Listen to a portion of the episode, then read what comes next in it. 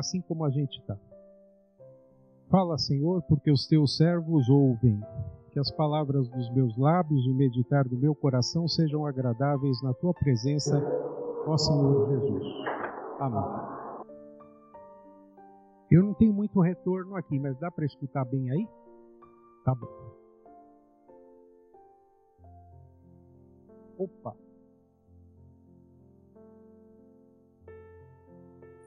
Eu não conheço um convite mais gracioso do que esse que está aí. Você pode ser convidado para a festa do século. Você pode ser convidado para a coisa mais especial que você imaginar na sua cabeça.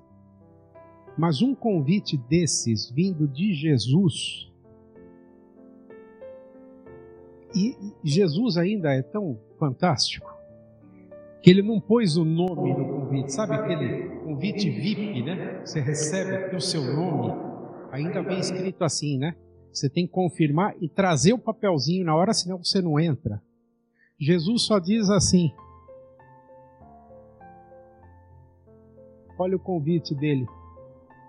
O convite dele é democrático, é para todos. Quem é que tem o nome ali naquele convite? Todos. Quem estiver cansado. Ah, tá aí, Simone. Eu me sinto convidado também. Vamos ler juntos? Venham a mim todos vocês que estão cansados de carregar as suas pesadas cargas. Eu lhes darei descanso. Jesus não diz o tipo de carga, ele só fala do cansaço. E quem nunca se cansou? Mas Jesus não está de fato aqui falando do trabalho físico, do trabalho pesado.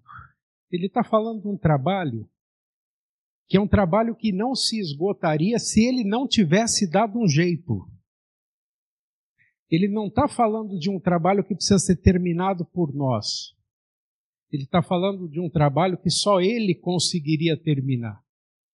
Porque é o trabalho de carregar o maior peso do mundo, que é o peso dos nossos pecados. É o peso de uma consciência que dói, é o peso de uma consciência que diz: você é pecador, você não é bom o suficiente, você vai para o inferno. Isso bate aqui. Isso faz a gente brigar com o travesseiro. Um trabalho que, se Jesus não toma para ele, vai ser um trabalho que você vai ter que tomar para você. E olha, tem muita gente que está tentando resolver essa carga, carregar esse peso sozinho, da um de Mulher Maravilha, de super-homem,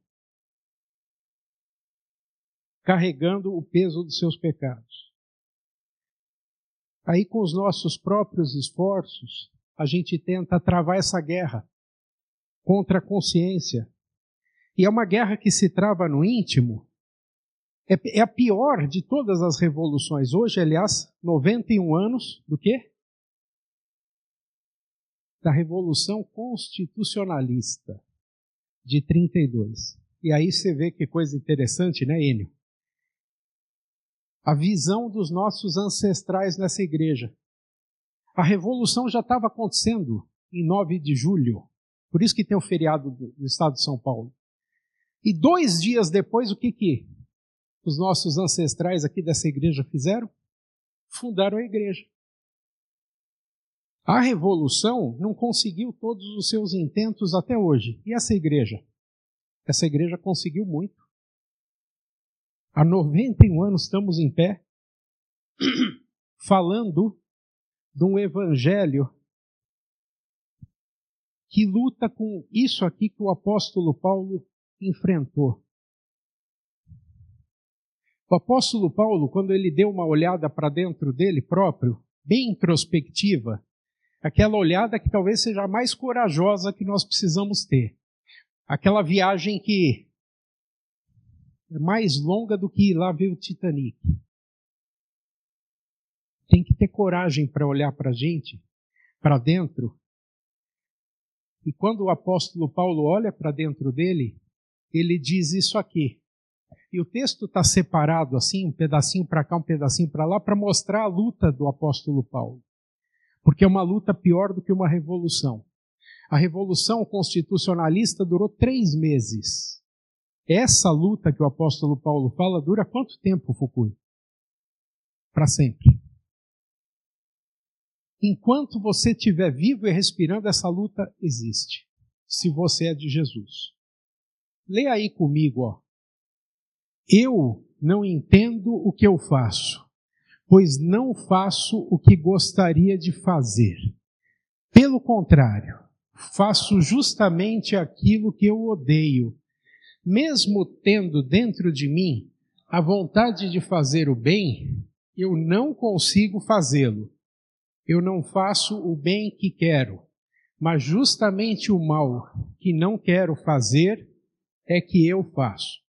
Quando quero fazer o que é bom, só consigo fazer o que é mal. Como sou infeliz! Quem me salvará? Você percebe aí a dificuldade que Paulo tem, né? Ele quer fazer uma coisa e alguma coisa dentro dele diz: não, faz outra. E sem querer, querendo, ele acaba fazendo a coisa errada. E quando ele faz certo, às vezes é por sorte, acaso, até por acidente ele faz o certo. Mas ele diz: Eu sou essa contradição ambulante. Eu sou essa pessoa que vive cheia dessa luta interna. Quem é que pode me salvar? Paulo é um ser dividido. Ele é um ser é, fragmentado, ele está partido. Paulo lamenta o fracasso dele. Ele, esse Paulo não deu certo. Porque ele teve coragem de olhar para dentro de si de maneira honesta. E não importa quanto esse Paulo apóstolo trabalhe, porque ele passou por essa experiência, tentando a autovalidação, quer dizer, ele tentou provar para Deus e para os homens que ele podia ser perfeito. Ele nunca se sentiu suficientemente bom para chegar nu diante de Deus e dizer: Deus, eu sou isso aqui, me aceita. Faltava alguém que o empoderasse para isso. Faltava alguém tomar esse trabalho e resolver entrar nessa contradição junto com ele para que Deus o visse como ele de fato é e ainda assim o aceitasse. Que Paulo está tentando, estava tentando fazer é o que muita gente também tenta fazer, eu também já tentei. É emblemático olhar essa figura aqui. Isso aqui é o Barão de Munchausen, o Barão da Casa de Munique, Munchausen. Isso aqui foi um dos primeiros livros que eu li na vida. Era bem pequenininho. E tinha em casa o livro. E o Barão de, de Munchausen, ele é um, o Pedro Malazartes do folclore alemão. Ele existiu, aliás, existiu esse sujeito. E como ele era inventador, contador de causas e histórias, que nem o Pedro Malazartes, é, houve, houve muitas histórias registradas dele. Virou um livro, As Aventuras do Barão de Münchhausen. E uma das histórias é que ele vinha de uma guerra na Rússia e ele saiu correndo tanto para chegar na cidade dele para dar uma notícia boa de que a guerra estava acabando, que ele não viu, de repente o cavalo dele e ele caíram num pântano. E ali é um pântano, está cheio de é, lama. Então a, ali a vaca foi para o brejo, literalmente, e o barão está em cima. Ele, ele, quando ele chegou lá na cidade, ele falou isso. Eu caí num pântano, mas me ocorreu uma ideia brilhante. Como é que você saiu do pântano, você e seu cavalo, do brejo? Ah, eu peguei o meu cabelo, e fui puxando, e puxando, e puxando. E eu consegui me puxar do brejo pelo meu cabelo. O riso que você tem na, na cara é o mesmo que todo mundo tem quando ouve essa história. Tá na cara que é mentira. Mas é, tanta gente tenta fazer assim com a sua vida espiritual. Eu vou me botar para cima, eu vou me levar para o céu, eu vou acabar com os problemas da minha consciência. Gente, isso é se puxar pelo cabelo. Se Jesus não te ajudar nisso, você está no brejo e não vai sair de lá. A religião natural é que faz a gente acreditar nesse tipo de utopia. Existe uma religião natural, falsa e pecaminosa, não é de Deus, que diz que o ser humano, você e eu precisamos deixar Deus bonzinho. A gente precisa mudar a carranca, a cara feia de Deus, colocar um sorriso na cara de Deus com alguma coisa boa que a gente faça. Só que já, já, tem um problema nisso. Você nem sabe como é a cara de Deus e você nem sabe o que fazer para ela mudar. Você não conhece Deus fora da Bíblia. Que vida difícil essa da gente tentar agradar um Deus que a gente nem conhece. Por isso que a Bíblia precisa ser aberta para mostrar quem é esse Deus e como de fato ele é. Porque ele pode não ser exatamente como a gente pensa. Os deuses da religião natural, não o Deus da Bíblia, os deuses da religião natural são mestres em exigir tarefas.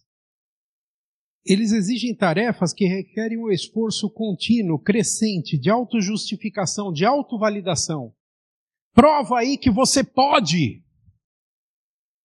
E a gente aprende na, na história das religiões que ao longo dos tempos as pessoas se torturaram e se sacrificaram, se sacrificaram para tentar agradar a Deus.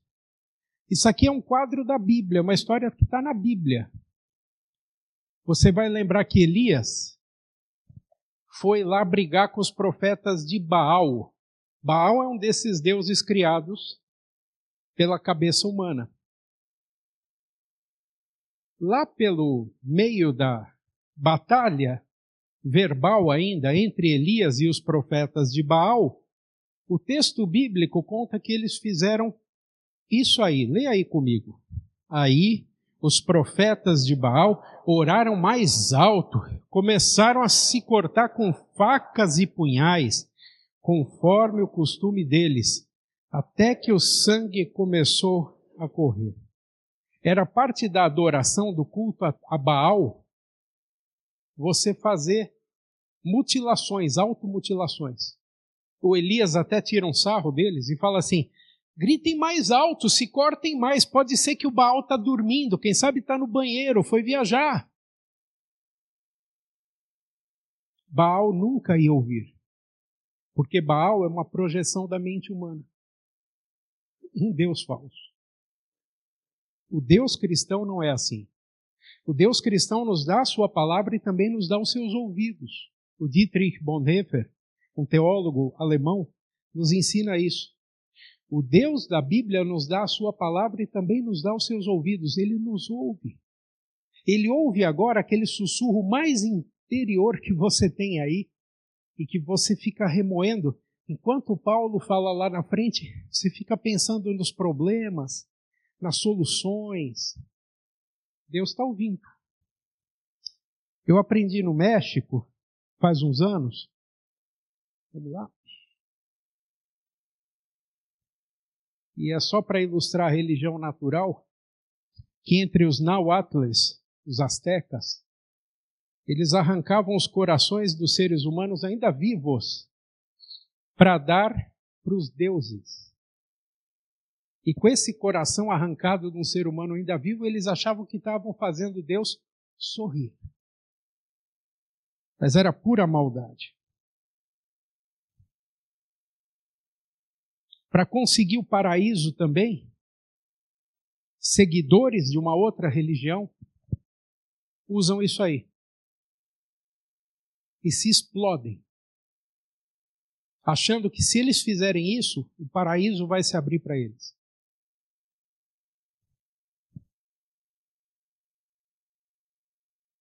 Mas tudo isso não é nada mais do que tentar repetir o mito ou a lenda de Sísifo. Sísifo fez lá uma gracinha com os deuses, os deuses da Grécia não gostaram muito do que ele fez, e ele foi condenado a carregar uma, uma pedra. Morro acima. Adivinha o que, que acontecia quando a pedra chegava lá em cima? Ela rolava. E ele tinha que fazer isso de novo. E se a lenda fosse verdade, até hoje Sísifo estaria fazendo isso. Essa lenda não é verdade. Mas a verdade de que a gente fica com a consciência martelando todo dia, isso é verdade. E a lista de exemplos continua. Isso é o ser humano tentando chegar a Deus, tentando colocar um sorriso na cara de Deus. Por meio de despachos nas encruzilhadas, por meio de cabelos e barbas que não são cortados, tem religião que ensina isso. Roupas de certos tipos e cores não podem ser usados. Números e palavras não podem ser mencionados.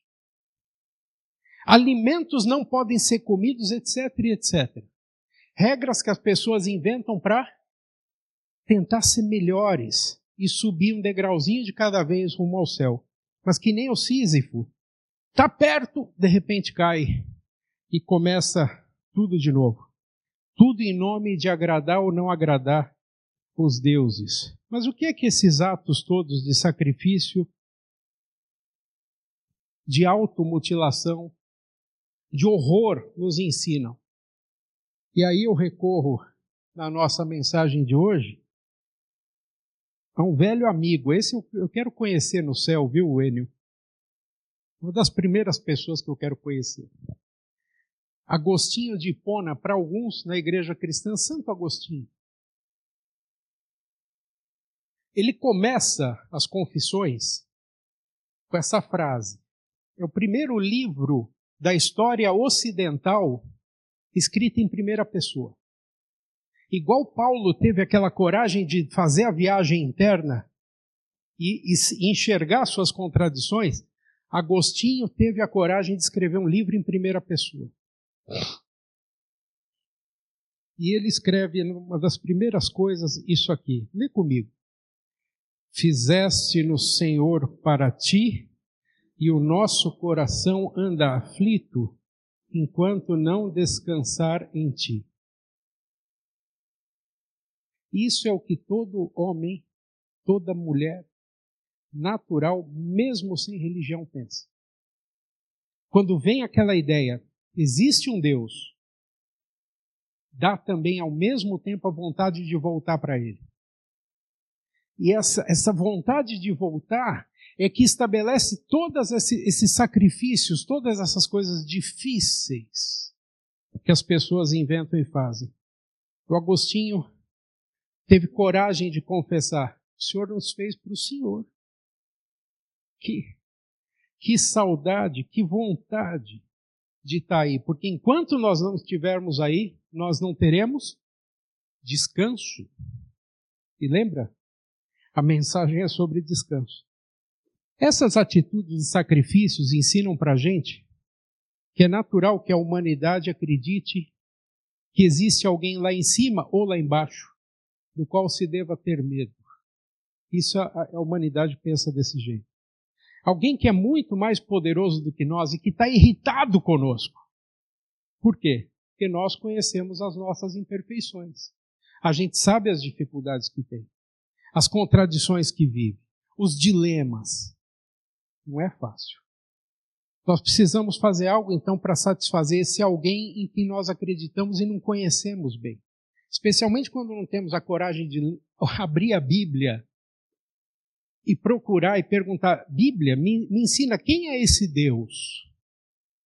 Se eu não tenho essa coragem, a Bíblia sozinha não abre e cai na minha frente. Mas Deus se revela para nós na Bíblia. O trabalho mais árduo de qualquer religião não vai colocar um sorriso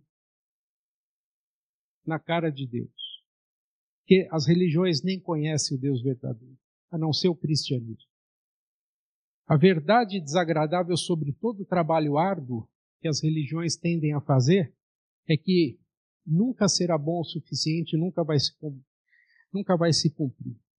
E não importa o quão duro você trabalha, ou mesmo toda a humanidade, vamos imaginar que hoje nós vamos fazer aqui um acordo entre nós. Nós vamos só fazer o bem, nós vamos.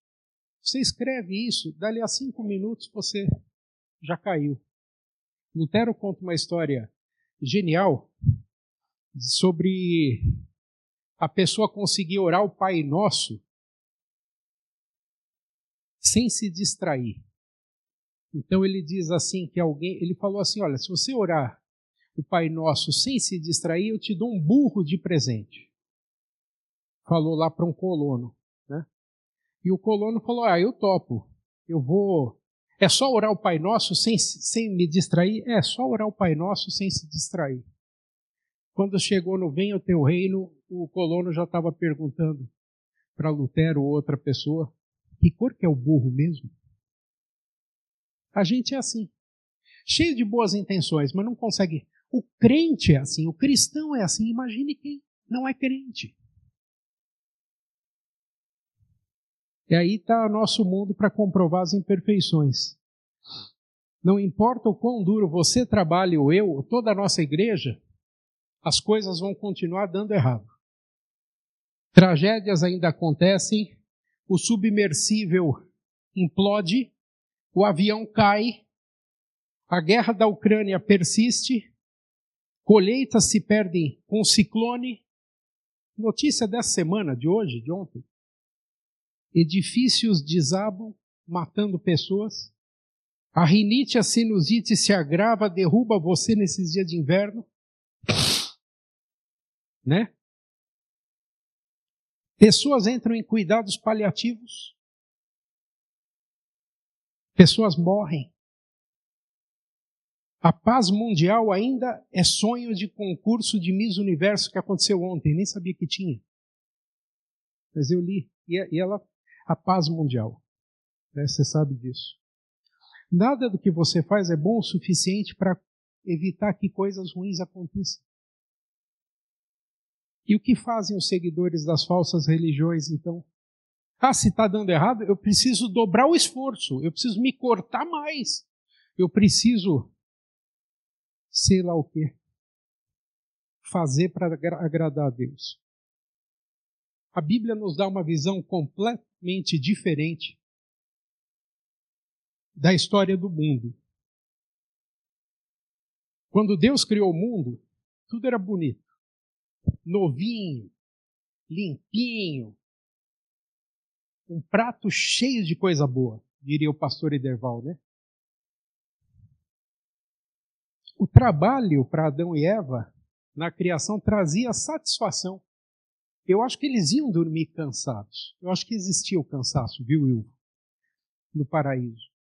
Porque eles eram jardineiros, eles cuidavam de animais. Acho que cansaço existia. Só que era um cansaço por um, um labor, algo que eles fizeram de bom cuidem do jardim. E dava o cansaço, eles também iam dormir. Mas o trabalho era gratificante, não frustrava ninguém. Eles podiam dormir no final do dia sabendo que o seu trabalho, tudo que eles fizeram, foi agradável aos olhos de Deus. Mas tudo mudou quando Adão e Eva pecaram. Você já teve esse dissabor na sua pia, não teve? lavar um prato, estava tão bonito. Às vezes só tinha a coleção completa, né? Seis pratos, doze. Quebrou um. Adianta colar isso aí? Vai ficar feio demais? Vai criar rebarba? Vai, vai criar, como é que é? Micróbios na, na, na colagem? Não dá certo. E não compensa. Depois do pecado, a criação ficou assim. E o trabalho se tornou um fardo para carregar. Hoje, mesmo aqueles que realmente gostam do trabalho, eu gosto muito de trabalhar, tem dias de frustração. Né? Pastor Ilvo, um pouco antes do culto, estava me dizendo: como é que é a reunião? Conversa tudo, não resolve nada. Tudo conversado, mas nada resolvido. Quantas reuniões dessas a gente participa? muita gente chega a pensar no trabalho como um mal, um mal necessário, algo que fazemos para poder colocar comida na mesa, e quem, quem não precisa disso? Para ter com que nos vestir, onde nos abrigar. Mas a verdade é que, se fosse possível, nós evitaríamos o trabalho. E a nossa vida seria só férias. Eu acho que se, se eu pudesse, eu trabalharia um dia por semana. E seis dias eu faria coisas que eu realmente gosto de fazer. Você vê como esse pensamento é popular. No final de um dia, quando nós vamos dormir, a gente sabe que o trabalho podia ter, ter sido melhor. Eu estou voltando para casa, eu viajo 30 quilômetros do meu trabalho até minha casa, todo dia. E eu venho pensando, ali deu certo, ali saiu melhor, aqui falhou assim eu venho repassando o dia e o, o, trabalho, por mais bem feito que seja, ele reflete a nossa imperfeição, imperfeição que a gente herdou de Adão e Eva, quando a criação se quebrou. A má notícia é que essa criação quebrada, ela vai continuar quebrada assim. A boa notícia é que Deus não vê esse prato quebrado como um problema. Porque por meio de Jesus, ele enxerga a criação dele desse jeito aqui. E mesmo você, com as suas contradições, os seus dilemas, os seus problemas, quando você se apega a Jesus, você diz: Senhor, eu sou assim, mas Deus te vê assim. Nós somos criaturas caídas e às vezes a gente se entrega como Salomão ou como Paulo, a esse suspiro existencial que está escrito aí. Lê aí. Como somos infelizes. A vida é canseira e enfado. Quem nos salvará? E aí vem Jesus com um novo ensinamento. Olha o ensinamento de Jesus. Agora lê isso aí. Venham a mim todos vocês que estão cansados de carregar as suas pesadas cargas, eu lhes darei descanso. Isso é diferente de qualquer outra religião do mundo. E se, essa, se esse convite viesse de mim, que sou imperfeito, você já sabia, não pode acreditar. O Paulo é, é, conta mentira. O Paulo não é perfeito. O Paulo tem um monte de defeitos. Mas não é Paulo que está falando. Quem que está falando isso aí? Jesus. Nele a perfeição está toda lá. Nele está toda a verdade. É diferente. Aqui é Deus dizendo para nós: vem descansar. Vem descansar em mim. Aqui é Jesus dizendo que ele vai tomar o fardo pesado que você tem que carregar. Você dá o fardo para ele e ele te dá o alívio mas ele só pega o fardo se você se der conta de que você não consegue carregar. Ele vai tomar para ele o trabalho duro que você não consegue fazer. Ele vai tomar o nosso fardo pesado e vai tornar leve. A razão pela qual ele pode fazer isso é porque ele, Jesus, é o Filho de Deus que, na hora que o Pai falou assim: quem vai resolver o problema da humanidade? Ele disse: Eu vou. Meu filho, mas o salário do pecado é a morte. E aí Jesus disse: Que o meu sangue seja derramado, Pai, não o sangue das pessoas aí. Essa é a melhor notícia que você pode ter.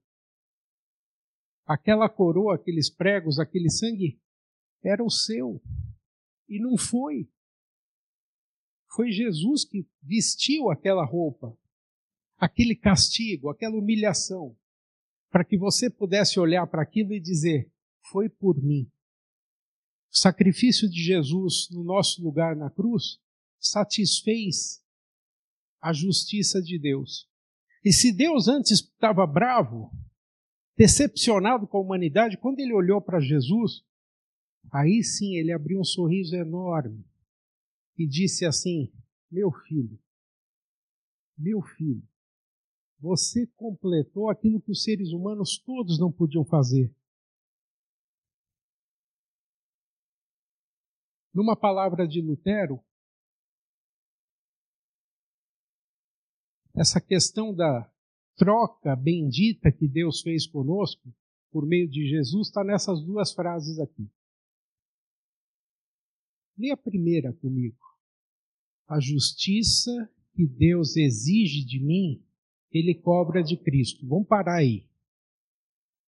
Deus é justo? É. Deus é santo? É. E ele quer que nós sejamos o quê? Justos e santos. Perfeitos como ele. Nós conseguimos? Então ele cobrou isso de quem? De Jesus. Agora lê a segunda frase. A justiça que Deus requer de mim, ele me dá em Cristo. Ele continua querendo que nós sejamos santos, justos e perfeitos? Continua. Para que eu consiga ser justo, santo e perfeito, o que, que ele faz? Ele me dá Jesus. E quando eu tenho Jesus no coração, eu sou santo, justo e perfeito. Mas, Paulo, eu sou um prato quebrado. Deus não te vê assim. Deus te vê como um pratão bonito por causa do que Jesus te deu.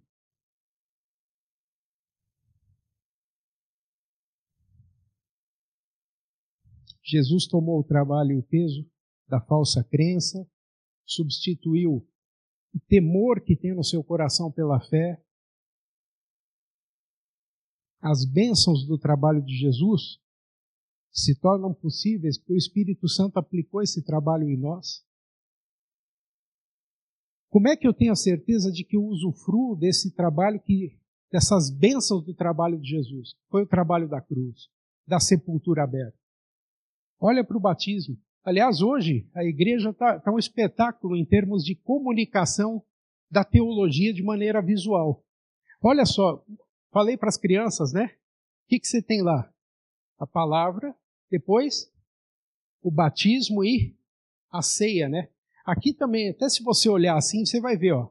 Tá lá a pia batismal, não tá? Depois você tem a ceia e aqui você tem a palavra. Como ficaram bonitos esses paramentos. Comunica, ensina a gente. O Espírito Santo estabeleceu a fé no nosso coração, e isso significa que, se eu creio, Deus me aceita. Isso em teologia a gente chama de justificação. Deus me aceita por causa do que Jesus fez. Ah, mas se ele fez, o que, que eu preciso fazer agora? Creia. Creia nisso. E, mas só isso? É, só isso. Mas não tem coisas que eu possa fazer na igreja? Claro, mas faça porque você já é um salvo. Não vai fazer pensando, eu tenho que agradar a Deus.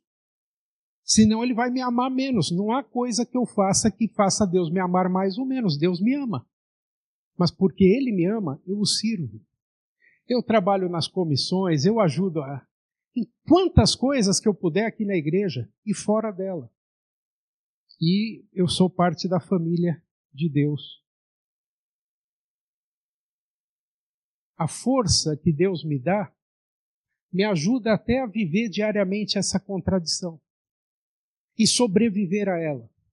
Quem me salvará? Ele pergunta lá no fim, né? Como sou infeliz, quem me salvará? A resposta é Jesus. Quem me salvará? Jesus. Porque ainda que eu seja assim, por causa de Jesus, Deus me vê como seu filho, sua filha, santa e perfeita. Porque essa batalha existe.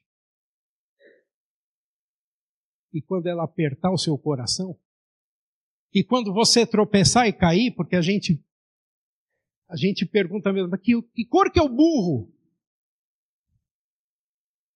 A gente esquece, né? Lembra que Jesus te disse isso? Repete comigo mais uma vez. Venham a mim todos vocês que estão cansados de carregar suas pesadas cargas. Eu lhes darei descanso. É mais ou menos como se Jesus dissesse assim para você: Eu sou seu campeão, eu venci a batalha. Venha a mim, creia em mim, descanse. Esse homem, isso é uma concepção artística, né? Martinho Lutero. Martinho Lutero pregou o que com aquele martelo ali?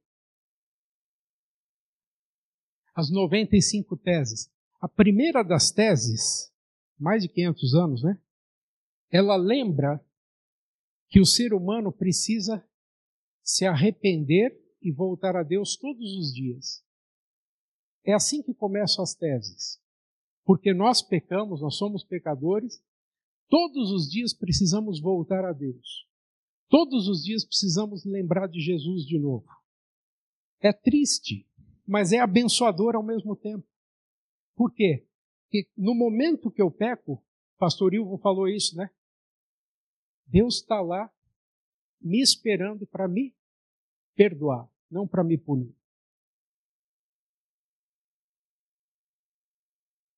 Quem que é o sujeito afundando? Pedro. Se o Senhor é realmente deixa eu andar sobre as águas, e ele vai andar. Enquanto ele está olhando para Jesus, o que, que acontece? Está tudo indo bem. E na hora que ele olha para si, e na hora que ele olha para o mar, e ali é só água, a vida dele se fez água. E ele começa a afundar.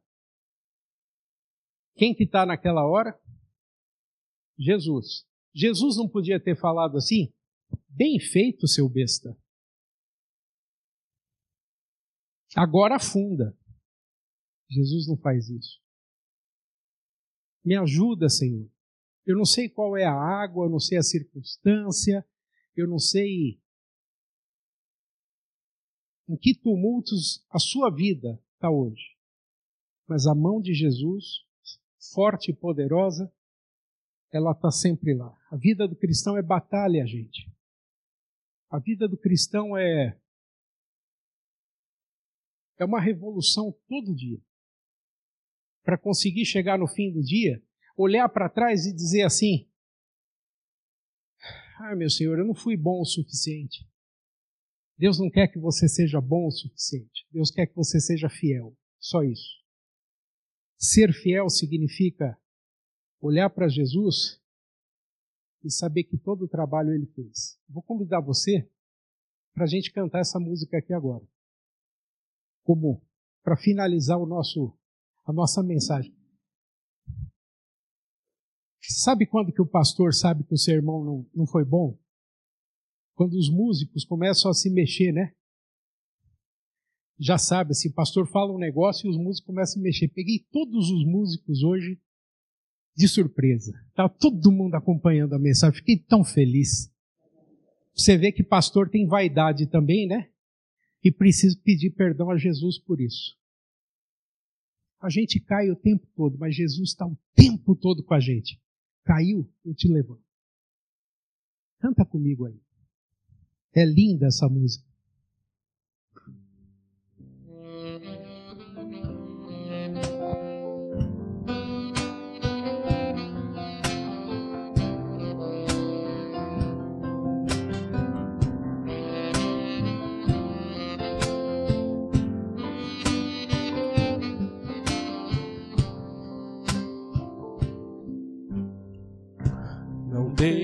Sobre ti um só cuidado, qualquer que seja. Pois um somente um seria muito para ti. É meu, somente meu, todo trabalho.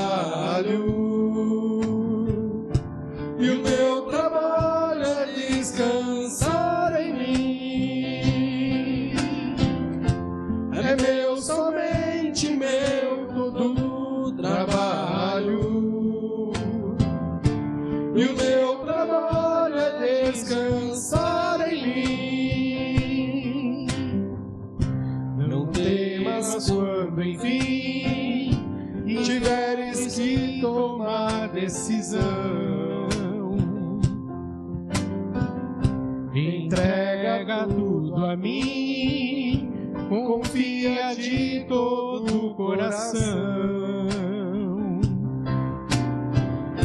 É meu, somente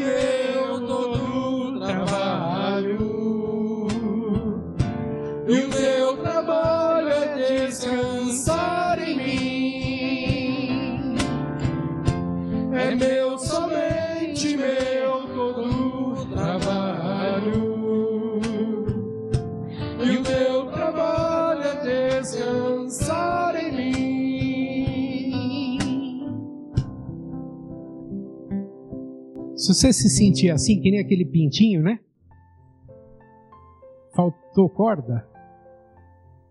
Descansa em Jesus. Vai para o braço dele que você renasce todo dia. Deus te abençoe.